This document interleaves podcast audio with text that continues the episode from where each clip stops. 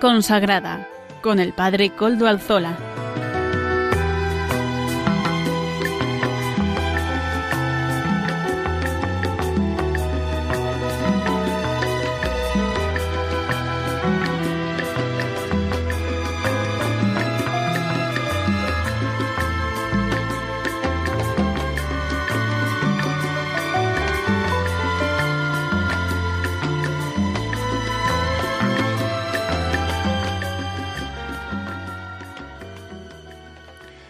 Buenas tardes amigos y amigas de Radio María.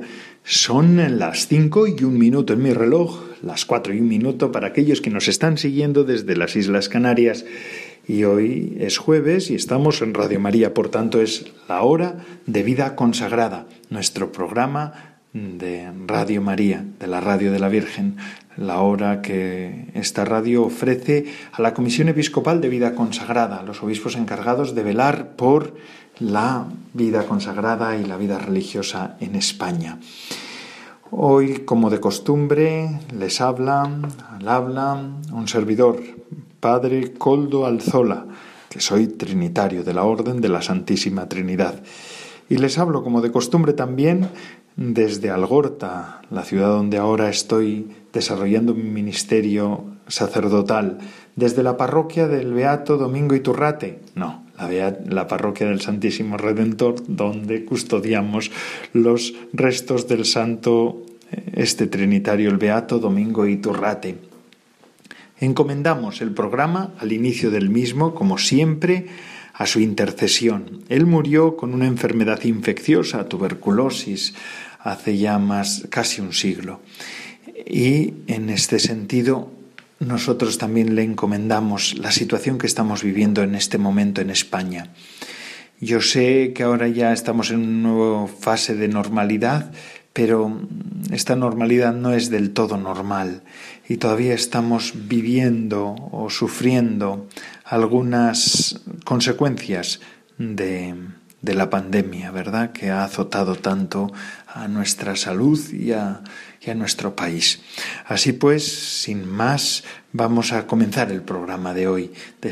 Saludamos con un agrado y agradecemos su tarea a quien nos está ayudando en el servicio técnico, Juan Manuel, desde Madrid, desde la desde los estudios centrales de Radio María. Muchísimas gracias, Juan Manuel. Y también hoy, que es 25 de junio. Ayer celebrábamos la solemnidad de la Natividad de San Juan Bautista, y estamos en pleno verano. Y la Natividad de San Juan Bautista siempre nos recuerda, es una fiesta un poco peculiar, porque en el calendario litúrgico, porque solamente la Santísima Madre de Dios, María, y Él, además del Señor y del Salvador, pero el Señor está en otro nivel, ¿verdad? Eh, son los únicos santos de los que se celebra su natividad terrena. ¿Y por qué se celebra la natividad de San Juan Bautista? Porque ciertamente esta natividad nos recuerda siempre la natividad del Señor. Esta natividad es una fiesta referida, que yo mengüe para que Él crezca. Esto sería el lema del día de ayer, de la fiesta de San Juan Bautista, y es también el lema de toda vida cristiana, que yo mengüe para que Él crezca. Paso a contar y a relatar los contenidos del programa de hoy. Comenzaremos recibiendo las palabras del obispo de Tarazona, don Eusebio Hernández, que es miembro de la Comisión Episcopal de Vida Consagrada. Él nos ofrecerá la editorial del programa. Mm, a continuación tendremos la sección de testimonio. Hoy traemos un testimonio fuerte, fuerte, realmente fuerte, el de Sor María Laura Mainetti, que ya es oficialmente mártir porque fue asesinada en un terrible ritual satánico. Vamos a escuchar su testimonio. Amaro Villanueva nos ofrecerá, como siempre, su sección, música para evangelizar, y además con una canción de todos conocida, ya la escucharán. El padre Juan Jaramillo, párroco del Valle de Mena, que es parroquia de la diócesis de Santander, pero perteneciente a la provincia de Burgos, nos ofrecerá esos minutos, esas gotas de espiritualidad sobre cómo vivir el verano. Y el padre David García García Rico, nuestro biblista particular, nos ofrecerá el Evangelio del domingo. Así pues, sin más dilación, vamos a comenzar, vamos a dar comienzo al programa de hoy y vamos haciéndolo pues con el obispo de Tarazona, don Eusebio Hernández, nos ofrece estas palabras de inicio del programa. Adelante, don Eusebio. Hoy quiero hablar de la exhortación Christus vivit y en particular vosotros sois el ahora de Dios. Cristo vive. Él es nuestra esperanza y la juventud más hermosa de este mundo. Todo lo que toca se hace joven, se hace nuevo, se llena de vida. Por lo tanto, las primeras palabras que quiero dirigir a cada joven cristiano son Él vive y te quiere vivo. Son palabras del Papa Francisco en su exhortación. Así comienza pues la exhortación apostólica posinodal Christus Vivit del Papa Francisco, firmada el lunes 25 de marzo en la Santa Casa de Loreto y dirigida a los jóvenes y a todo el pueblo de Dios. En el documento compuesto por nueve capítulos, el Papa explica que se dejó inspirar por la riqueza de las reflexiones y diálogos del Sínodo de los jóvenes, celebrado en el Vaticano en octubre del 2018. El Papa instó a los padres sinodales y a los jóvenes a hablar con valentía y a escuchar con humildad. Qué importantes son estas actitudes para dialogar y discernir. Me voy a centrar en el capítulo tercero que lleva por título Vosotros sois el ahora de Dios. Los jóvenes son, sois el presente, y por ello responsables de dar lo mejor de vosotros mismos en el aquí y ahora de Dios. Cuando la Iglesia se abre a la escucha atenta de los jóvenes, se enriquece, porque permite que le den su aporte a la comunidad y le ayude a abrirse a nuevas sensibilidades, y a plantearse preguntas inéditas. No podemos quedarnos con una visión negativa de la juventud actual. Eso solo crea distancia, menos cercanía, menos ayuda mutua. Necesitamos superar murallas, crear puentes, abrirnos a nuevas sendas de posibilidades. Así es la mirada de Dios Padre capaz de valorar y alimentar las semillas de bien sembradas en los corazones de los jóvenes.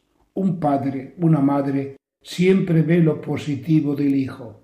Y Dios es nuestro Padre y nuestra Madre, y nosotros somos sus hijos.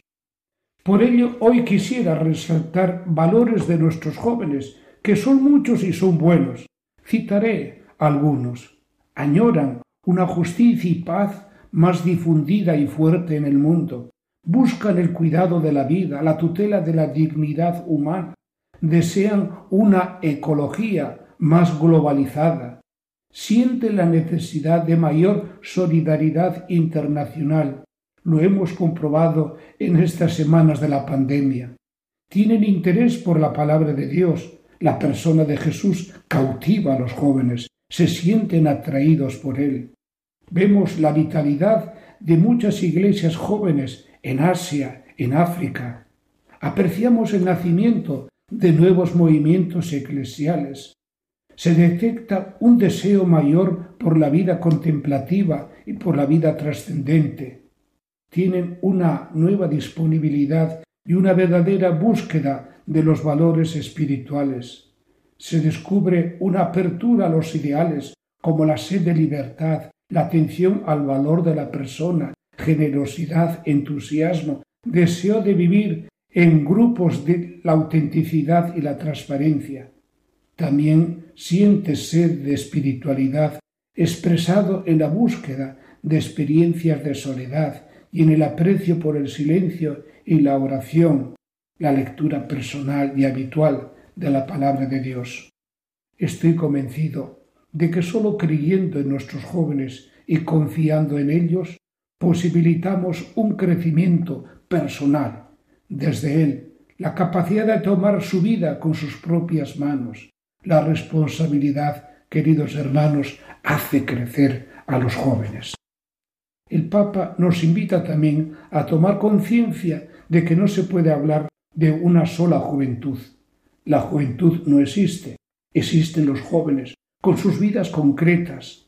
Esta es una realidad variada, multicultural, y no se expresa de la misma manera donde los jóvenes son mayoría que donde los jóvenes son minoría. Tampoco es igual donde los jóvenes están más cerca de las oportunidades que ofrece la globalización que aquellos que viven en los márgenes y amarguras de la sociedad. Aquellos que tienen familia y viven con ella y aquellos que por migraciones y guerras se encuentran solos. El Papa recuerda que la juventud debe ser un tiempo de donación generosa y de ofrenda sincera para que los jóvenes puedan alcanzar su meta en el camino de la vida. Y les invita a acercarse a Jesús para que Él les renueve y les fortalezca. Todo ello vivido en grupo, con otros, porque la fe se vive en comunidad. Es necesario ayudar a los jóvenes a encontrarse, a tejer relaciones amplias, a confesar unidos las cosas en las que creen, o por lo menos la búsqueda que todos realizan. Cuando se entusiasman por una vida comunitaria, son capaces de grandes sacrificios por los demás y por la comunidad. En cambio, el aislamiento los debilita y los expone a los peores males de nuestro tiempo, nos dice el Papa. Por ello, queridos hermanos, acerquémonos a los jóvenes sin miedo ni prevenciones nos esperan, nos necesitan y nosotros también los necesitamos. Acompañémosles. No son solamente el futuro, sino el presente de hoy y del mañana.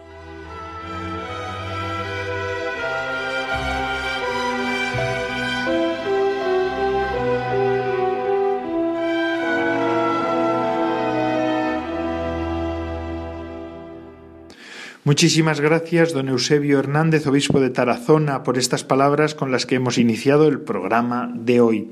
Me gustaría ahora continuar con el programa, como les he dicho, hablándoles en la sección del testimonio de un testimonio peculiar. A mí me ha llamado la atención y por eso quería compartirlo con todos ustedes. El testimonio de una eh, una mártir ya, es un, oficialmente mártir, por tanto ya es beatificada próximamente. Sor María Laura Mainetti, que eh, pues fue asesinada en junio del año 2000 por tres chicas adolescentes durante un ritual satánico en Italia. Antes de morir, esta religiosa de las hijas de la cruz perdonó a sus asesinas, a las que años antes había enseñado en catequesis. El pasado día 19 de junio, la Santa Sede publicó el decreto de la Congregación para la Causa de los Santos en el que reconocía el martirio de esta monja, que en el momento de su asesinato era la superiora de la comunidad de Chiavenna, además de haber ayudado durante años a jóvenes con problemas. Una monja, una monja, una religiosa, siempre dispuesta a ayudar a los jóvenes. De hecho, este fue el gancho que utilizaron las jóvenes adolescentes para asesinarla y realizar con ella este rito satánico. Una barbaridad, ¿verdad? Ambra Giannasso, Milena di Giambattista y Verónica Pietrovelli tenían 17 y 16 años. Tras cumplir condenas que no superaron los ocho años de cárcel, fueron puestas en libertad. En total, la hermana María Laura Mainetti recibió 19 puñaladas, un error de las jóvenes cuyo objetivo principal es que fueran 18, seis puñaladas por cada una de ellas para conformar el número 666. Antes habían logrado reducir a la religiosa mediante un golpe en la cabeza con un ladrillo. Mientras la mataban, ella perdonó a sus, asesinas, a las adolescentes y a jóvenes. En realidad, la víctima ideal que deseaban las asesinas era el sacerdote Ambrogio Balatti, pero finalmente desistieron porque era un hombre corpulento y tenían, temían no poder reducirlo. Pero finalmente, eh, y por ello, finalmente decidieron ir a por esta monja, siempre dispuesta a ayudar a las jóvenes. ¿Cómo la consiguieron engañar? Pues con una trampa. Precisamente fue este lardiz que utilizaron las asesinas mm, Ambra, fue la que materializó la trampa contra la monja. Llamó por teléfono al convento y preguntó por la hermana María Laura, sabiendo que ella ayudaba a personas en dificultad. Ahí empezó el engaño. Se presentó como Erika y dijo a la monja que tenía un problema, que estaba embarazada y que estaba total, estaba planteándose abortar y que quería pedirla, pedirle que le ayudara. Sin pensárselo, pese a que eran las diez de la noche, María Laura Mainetti salió en su ayuda y quedó con ella en un parque para auxiliarla y animarla a seguir adelante con aquel supuesto embarazo. Una vez en el lugar, la religiosa recibió el golpe en la cabeza, un golpe contumaz, eh, con el ladrillo. Ya aturdida, las jóvenes empezaron a apuñalarla de una en una, pasándose el cuchillo para completar el ritual satánico. Mientras las mataban, sonaba la música de Marilyn Manson. Durante el juicio, las tres asesinas, adolescentes, confesaron que mientras mataban a la hermana María Laura, ella dijo, Señor, perdónalas. Señor, perdónalas. Qué hermoso, ¿verdad? Un testimonio de una mártir de nuestro tiempo. Señor, perdónalas. Esto es lo que dice una religiosa, porque ve que las primeras víctimas de aquello que estaba, ocurriendo eran aquellas tres chicas. Eso lo vio la hermana Laura, la hermana María Laura. Bendito sea el Señor. Voy a seguir con el relato. En una audiencia de 2008 a las hermanas de la congregación de esta religiosa, Benedicto XVI quiso recordar especialmente a Sor María Laura, de la que dijo que, fiel al don total de sí, sacrificó su vida rezando por quien la golpeaba. Esta religiosa italiana nació en Cólico el 20 de agosto de 1939. Fue la décima hija de una familia de Valtelina y quedó tempranamente huérfana de madre. Teresina interpretó como el plan de Dios para su vida las palabras de un sacerdote durante una confesión, que la llevaron a desear una vida toda entregada en el amor. Así, en 1957 comunicó a su familia que quería ser monja y se dedicó a la educación, la formación y la asistencia espiritual y material de niños y adolescentes. Y así murió, intentando ayudar hasta el extremo. En la misa que el obispo de Como, Monseñor Óscar Cantoni, celebró en Chiavenna por los 20 años del asesinato de esta monja mártir, dijo durante la homilía que 20 años nos separan de su dramática muerte y su mirada llena de ternura para todos, su deseo de testimoniar el amor personal de Jesús ante los pequeños, los pobres y los humildes, sigue fascinando a cuantos han tenido la fortuna de acercarse a ella o la conocieron a través del testimonio de quienes en estos años han mantenido viva su memoria. De este modo, el prelado, el obispo, pidió unirse a esta acción de gracias para poder recibir aquellos dones de vida evangélica que han sido ampliamente reconocidos en Sor Laura, tan necesarios hoy para cada uno de nosotros si es que queremos ser como ella, pan maduro para la vida del mundo. Son palabras del mismo obispo. Sor María Laura es venerada por el pueblo de Dios en todas las edades. Su sacrificio es el resultado final de una existencia enteramente entregada, como hizo Jesús, su amado esposo, agregó el obispo en la homilía de aquella misa a los veinte años de su muerte. Así pues, fíjense, Sor María Laura. Este es un nombre que lo recordarán, esta monja, religiosa más bien, esta religiosa que murió en un ritual satánico no hace tanto tiempo, hace 20 años, Sor María Laura Mainetti, de las Hijas de la Cruz, pero que en realidad es mártir no porque fue asesinada en ese ritual satánico, sino que es mártir porque supo perdonar, porque murió como su maestro, como nuestro maestro, como nuestro Señor, amando hasta el extremo, no quedándose con nada, sino entregándolo todo, y todo a Cristo, porque en Él puso toda su esperanza. Y así el Señor la llamó. Y este además, y quiero decirlo en este programa de vida consagrada en el que estamos, este además es un testimonio de vida consagrada. Esto es lo más importante, no lo más importante es el testimonio cristiano, pero quiero decir que es de vida consagrada. Esta hermana era consagrada como nosotros. Y testimonios como el de la hermana Sor María Laura Mainetti son los que verdaderamente hacen elocuente nuestra, nuestra forma de vida, nuestra peculiar modo, nuestro peculiar modo de seguimiento a Cristo. Y es así.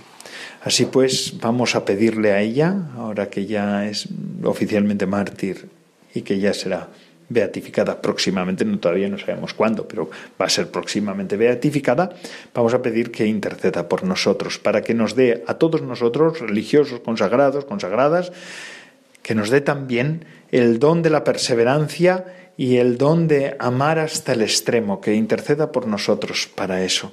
Que verdaderamente nos demos cuenta nosotros, los consagrados de este siglo, los consagrados de este momento, nos demos cuenta de que lo importante, lo fundamental, lo decisivo, lo necesario es amar hasta el extremo como Él lo hizo, como lo hizo nuestro, nuestro hermano mayor Jesucristo, nuestro Señor, en quien nos queremos configurar como consagrados que somos nos configuramos como bautizados y de un modo particular y más de cerca como consagrados. Bueno, seguimos con nuestro programa y vamos ahora a escuchar una canción. Amaro Villanueva nos la ofrece en esto de música para evangelizar y fíjense, ha elegido una canción bastante profana, digamos así, o que la hemos conocido todos.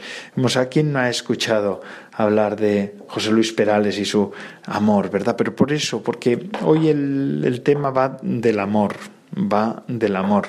Sor María Laura Mainetti, ¿por qué hizo lo que hizo? Porque amaba, y amaba hasta el extremo. ¿Y nuestra vocación qué es? Amar, amar, amar. Y el amor siempre tiene que ir, todas las cosas van a su perfección. Todas las cosas en el mundo, todas las criaturas están llamadas a la perfección.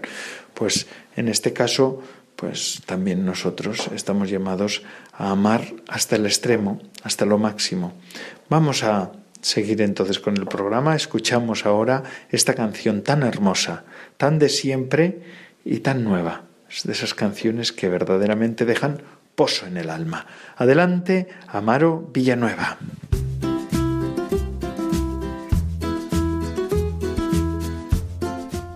Buenas tardes, Padre Coldo, y buenas tardes a todos los oyentes de Radio María. Bienvenidos a la sección Música para Evangelizar dentro del programa Vida Consagrada que se emite semanalmente todos los jueves de 5 a 6 de la tarde.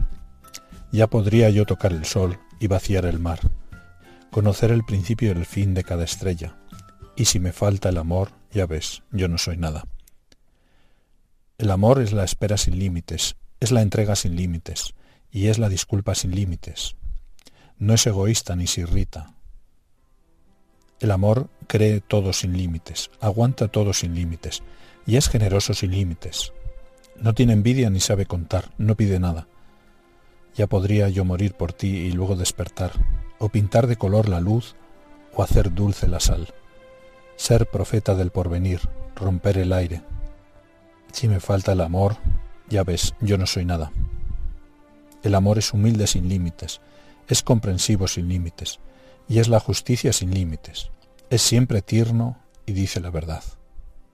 El amor cree todo sin límites, aguanta todo sin límites, y es generoso sin límites. No tiene envidia ni sabe contar, no pide nada.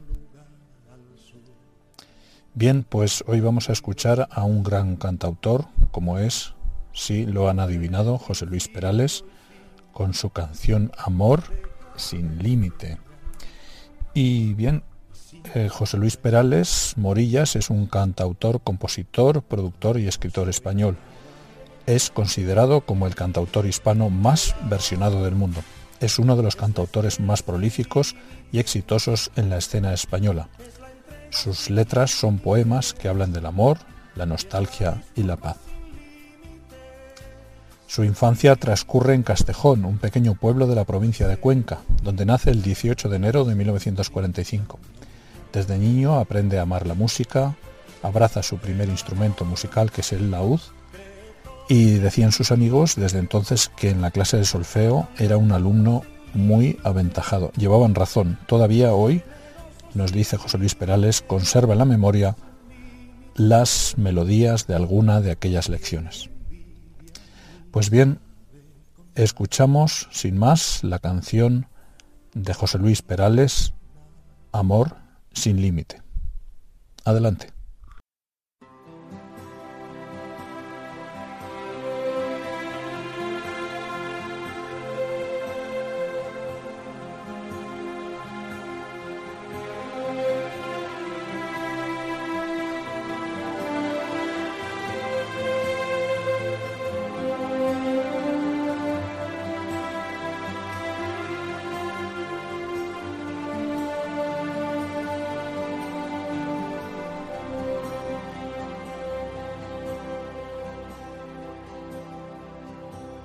Podría yo tocar el sol y vaciar el mar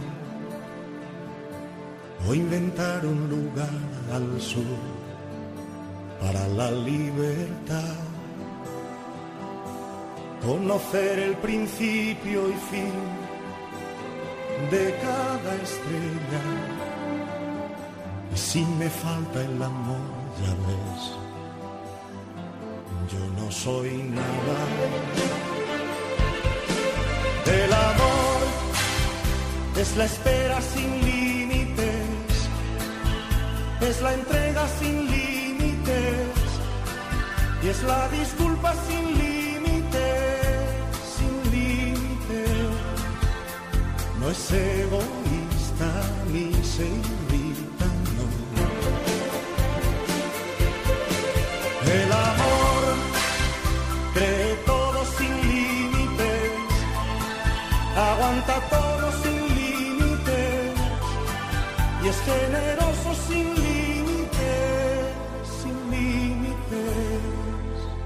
No tiene envidia ni sabe contar. No pide nada.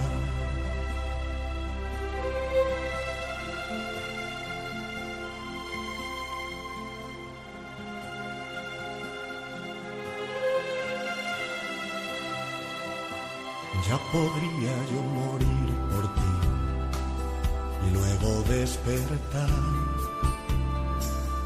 o pintar de color la luz o hacer dulce la sal, ser profeta del porvenir, romper el aire. Y si me falta el amor, ya ves yo no soy nada. El amor es humilde sin límites, es comprensivo sin límites y es la justicia sin límites, sin límites. Es siempre tierno y dice la verdad. El amor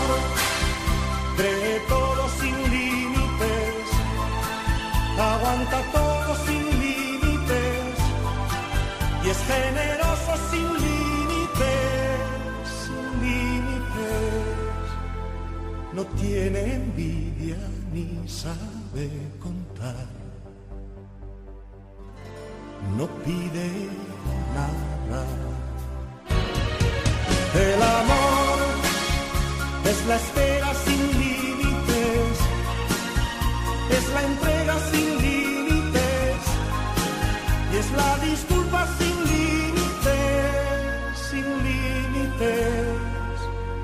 No es egoísta ni se irrita, no. no pide nada.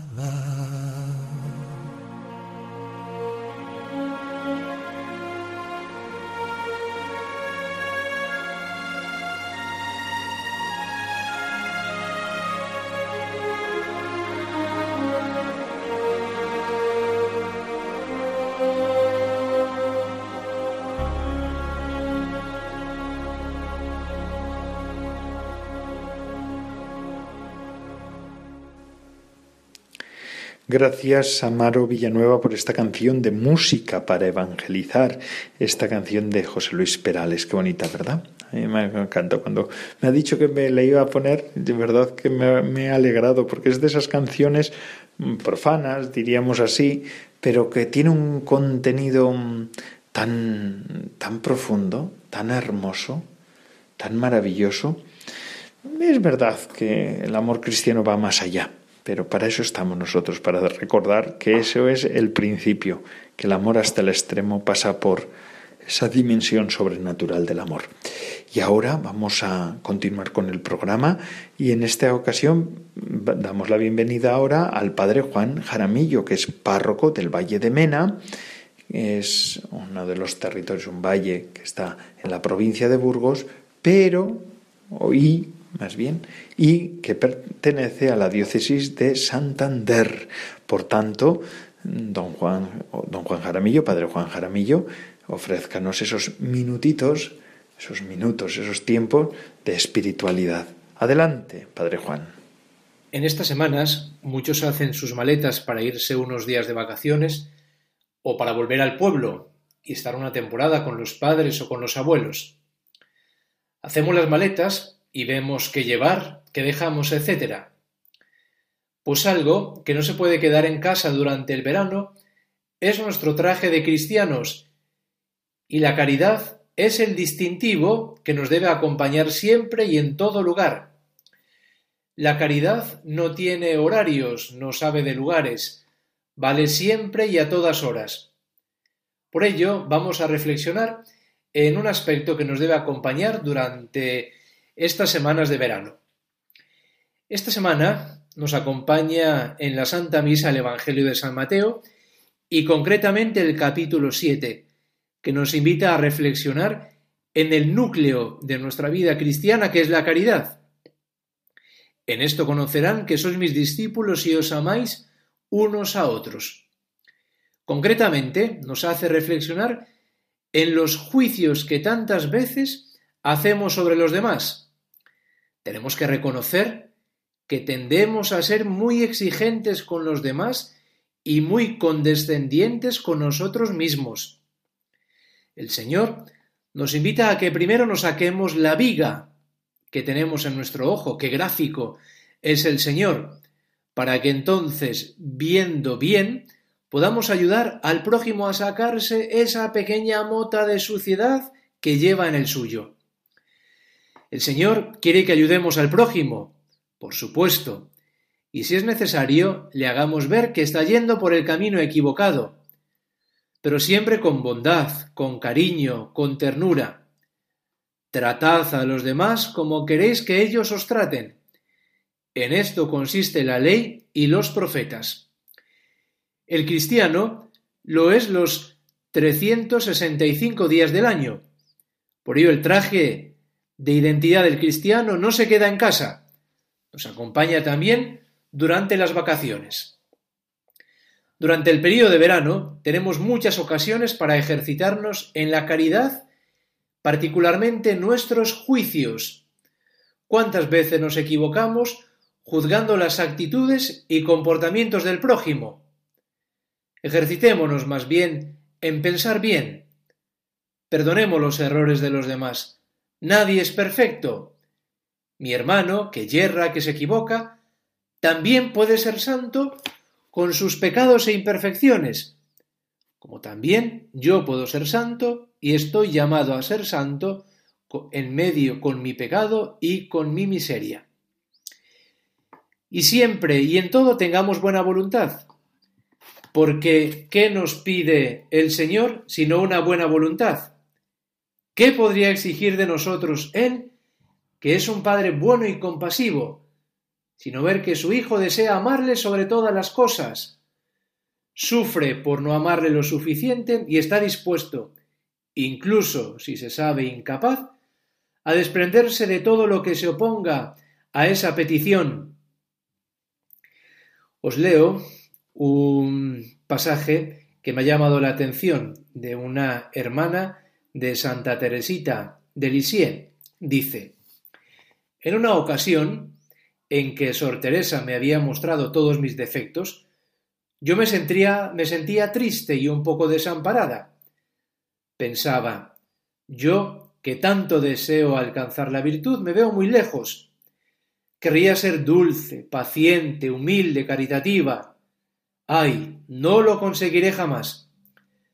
Sin embargo, en la oración de la tarde, leí que al expresar Santa Gertrudis ese mismo deseo, nuestro Señor le había respondido En todo y sobre todo ten buena voluntad. Esa sola disposición dará a tu alma el brillo y el mérito especial de todas las virtudes. Todo el que tiene buena voluntad, el deseo sincero de procurar mi gloria, de darme gracias, de compadecerse de mis sufrimientos, de amarme y servirme como todas las criaturas juntas, recibirá indudablemente unas recompensas dignas de mi liberalidad y su deseo le será en ocasiones más provechoso que a otros sus buenas obras. Pues bien, que durante este periodo de verano nos acompañe, en primer lugar, la caridad, que es el distintivo del cristiano. Y esta caridad viene siempre acompañada por esa buena voluntad. De hecho, el Señor, eh, el día de Navidad, se refirió así a los pastores cuando el ángel anuncia y paz en la tierra a los hombres de buena voluntad. Pues bien, seamos nosotros cristianos de buena voluntad, que vivimos el mandamiento del amor, también y de modo especial en el período de verano que tenemos tantas ocasiones para convivir, para compartir, para charlar, haciendo la vida más agradable, más, más sencilla, más feliz a todos los que nos rodean.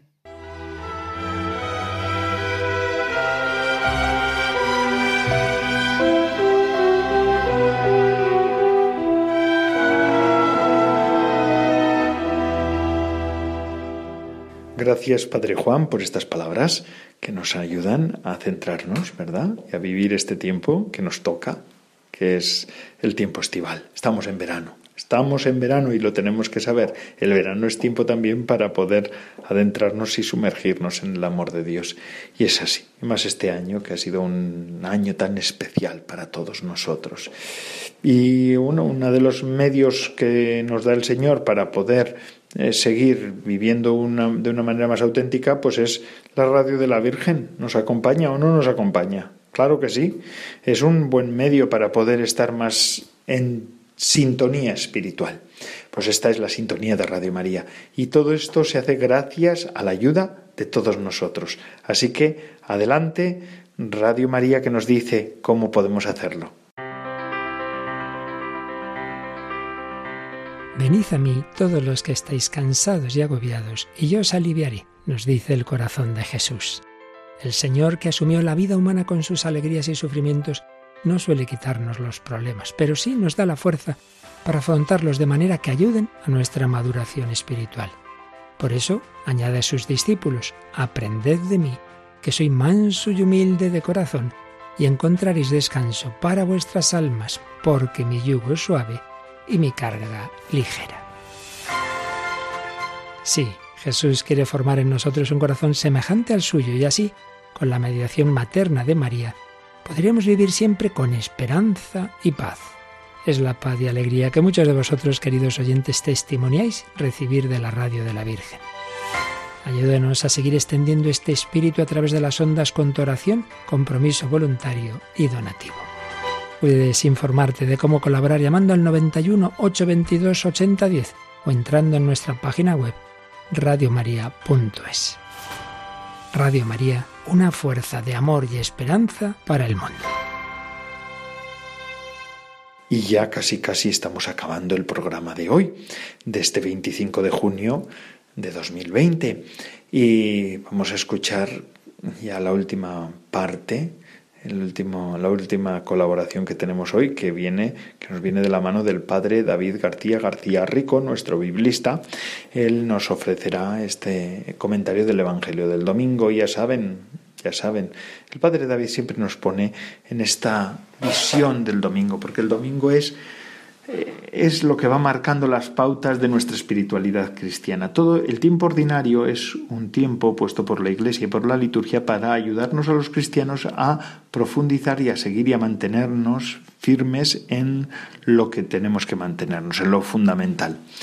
Y eh, el Evangelio del domingo pues nos da esa nota para poder vivir toda la semana, aunque a diariamente tenemos más palabra de Dios y podemos escucharla todos los días, pero, pero el Evangelio del domingo es como, eh, como la nota característica de la semana. Bueno, pues vamos a escuchar lo que hoy nos trae el Padre David sobre el Evangelio del domingo que viene. Buenas tardes amigos de Radio María. Este próximo domingo, día 28 de junio, celebramos en la iglesia el decimotercer domingo del tiempo ordinario. Vamos a escuchar el Evangelio de ese día que está tomado de San Mateo y dice así.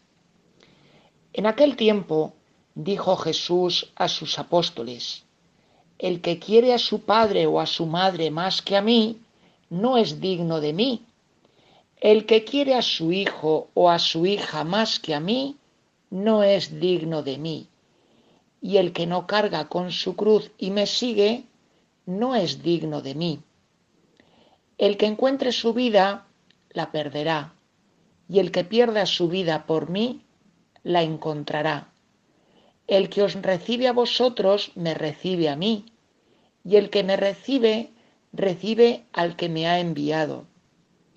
El que recibe a un profeta porque es profeta, tendrá recompensa de profeta y el que recibe a un justo porque es justo, tendrá recompensa de justo. El que dé a beber, aunque no sea más que un vaso de agua fresca, a uno de estos pequeños, solo porque es mi discípulo, en verdad os digo que no perderá su recompensa.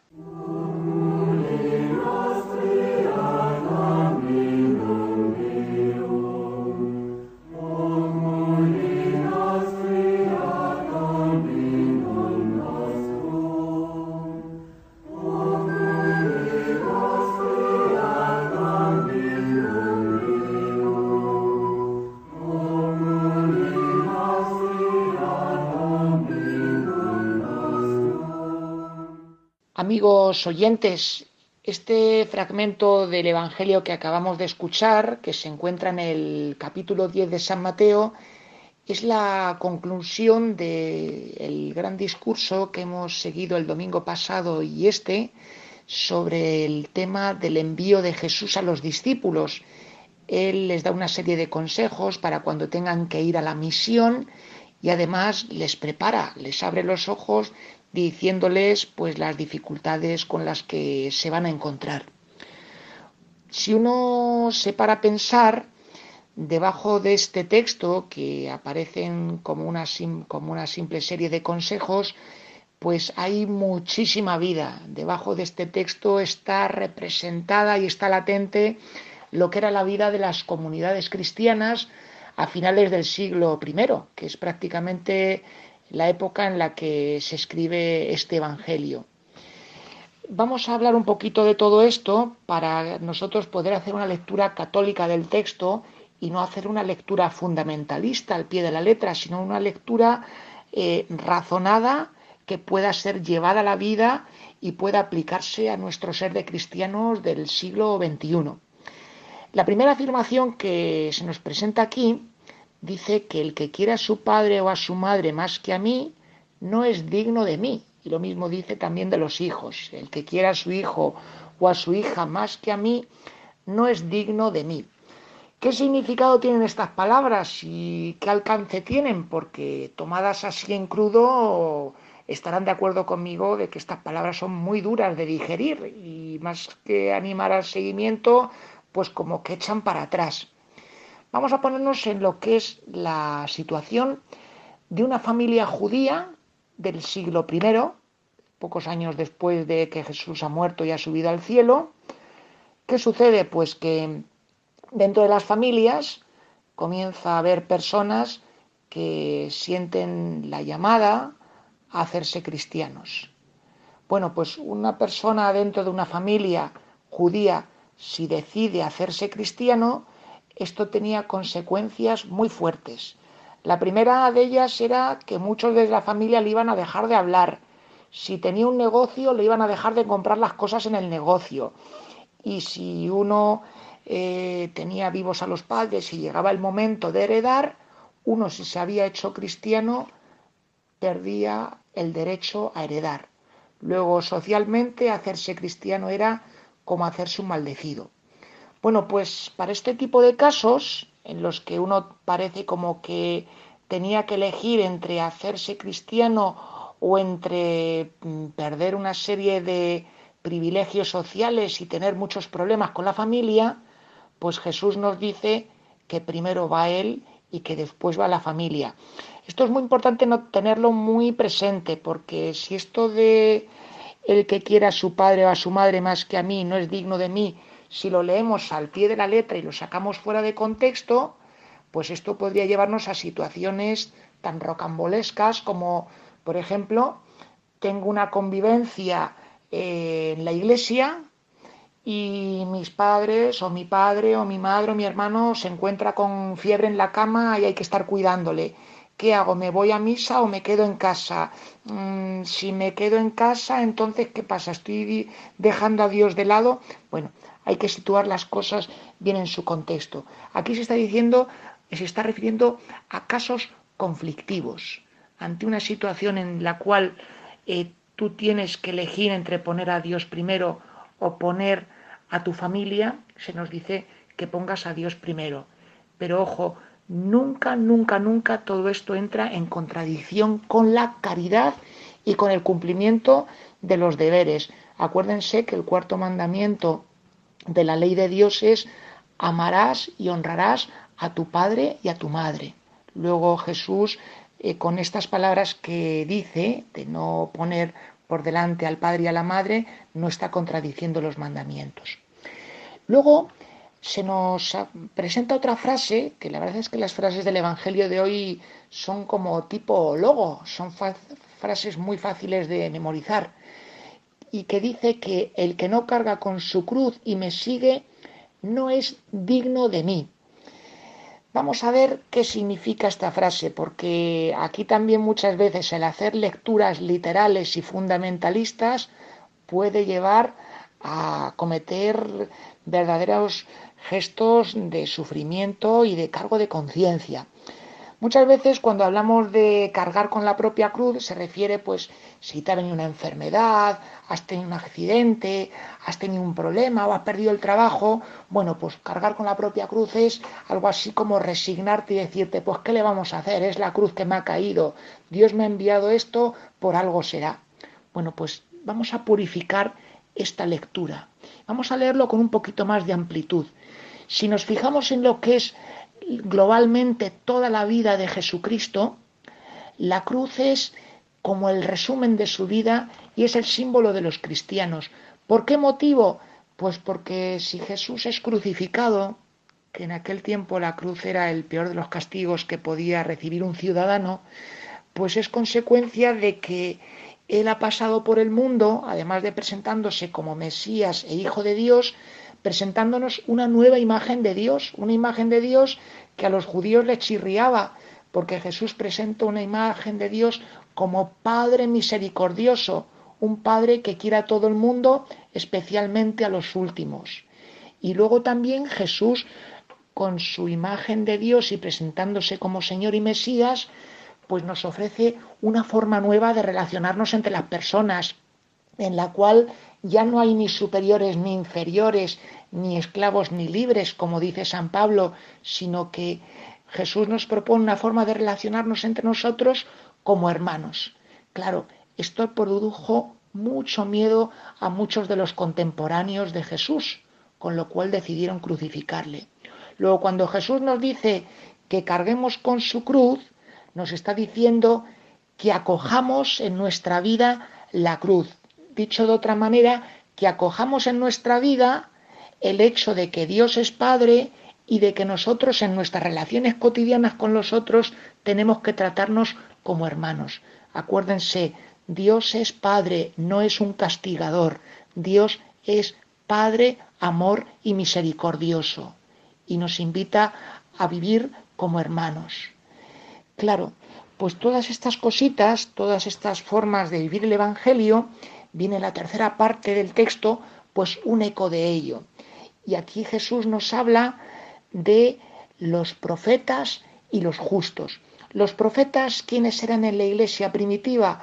Pues aquellos que se encargaban, por decirlo de alguna manera, de predicar con las palabras, los catequistas, los sacerdotes, los maestros, los doctores, mientras que los justos eran aquellas personas que a lo mejor no predicaban tanto con las palabras, sino que también predicaban con el ejemplo, y ahí podemos entrar todos.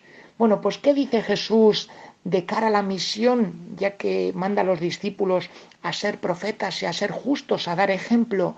Pues les está diciendo que todos aquellos que les acojan, pues estarán colaborando con ellos en la misión, estarán haciéndolo presente a Jesús de Nazaret. Pues bien amigos, hasta aquí nuestro comentario agradecerles su atención, su cercanía y vivir todo este tiempo unidos a la Virgen María, dando gracias por esta oferta que Jesús nos hace, de acoger la cruz en nuestra vida, de vivir la cruz con orgullo, lo que representa la cruz, y de ser profetas y justos. Que tengan una feliz tarde y un feliz fin de semana.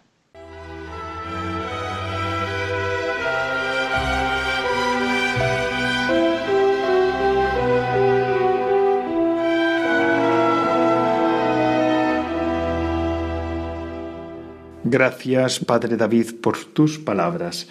Una vez más, Padre David García García Rico, el biblista de nuestro programa, el biblista que nos acompaña semanalmente con este Evangelio del eh, con este comentario del Evangelio del domingo que viene. Así que eh, agradecemos su colaboración y su participación semanal. Mm, me lo han dicho varias personas, me dicen, qué bien, qué bien. Y también del padre Juan Jaramillo. Últimamente me están llegando algunos de los comentarios de ustedes mm, y siempre me dicen lo mismo. Y porque ya saben ustedes que me pueden hacer llegar sus comentarios, sus sugerencias y otras cosas más a nuestro correo electrónico del programa, que es vida consagrada, todo seguido y en minúscula, arroba radiomaria.es. Ya saben cuál es. A ver, vida consagrada, arroba radiomaria.es. Pues eso Ahí me escriben y yo les contesto. Y sin más, pues se acaba nuestro programa. Una semana más. Les agradezco su fidelidad, les agradecemos su fidelidad, porque los oyentes son la razón de ser del programa de la radio de la Virgen, de los programas de la radio de la Virgen, de la radio de María, que es este medio de evangelización que ahora Nuestra Señora ha dado a la Iglesia en España. Sin más, ahora les voy a dejar con La Hora Feliz, es el programa dedicado para los más pequeños de la casa. Estamos en verano, a veces tenemos más tiempo, a veces es muy complicado salir de casa por el calor en algunas zonas de España, pues ya saben, sintonicen Radio María. Para que durante esas 24 horas en las que se suele emitir, cada uno sabrá a qué horas puede escuchar la radio, puedan escuchar el Evangelio y las cosas referentes a nuestra fe, para irnos formando y teniendo una espiritualidad cada vez más fuerte, más robusta. Y a mí me gustaría además concluir diciéndoles que ustedes pueden escuchar este programa en diferido en la web de podcast de Radio María. Ya está el nuestro. Amaro Villanueva nos lo sube, enseguida lo va a subir, ya enseguida lo suele subir. Así que búsquenlo y pueden escucharlo en otra hora. Feliz tarde, que Dios les bendiga. Dios sea grande con todos nosotros. Se despide de todos ustedes, Padre Coldo Alzola, trinitario.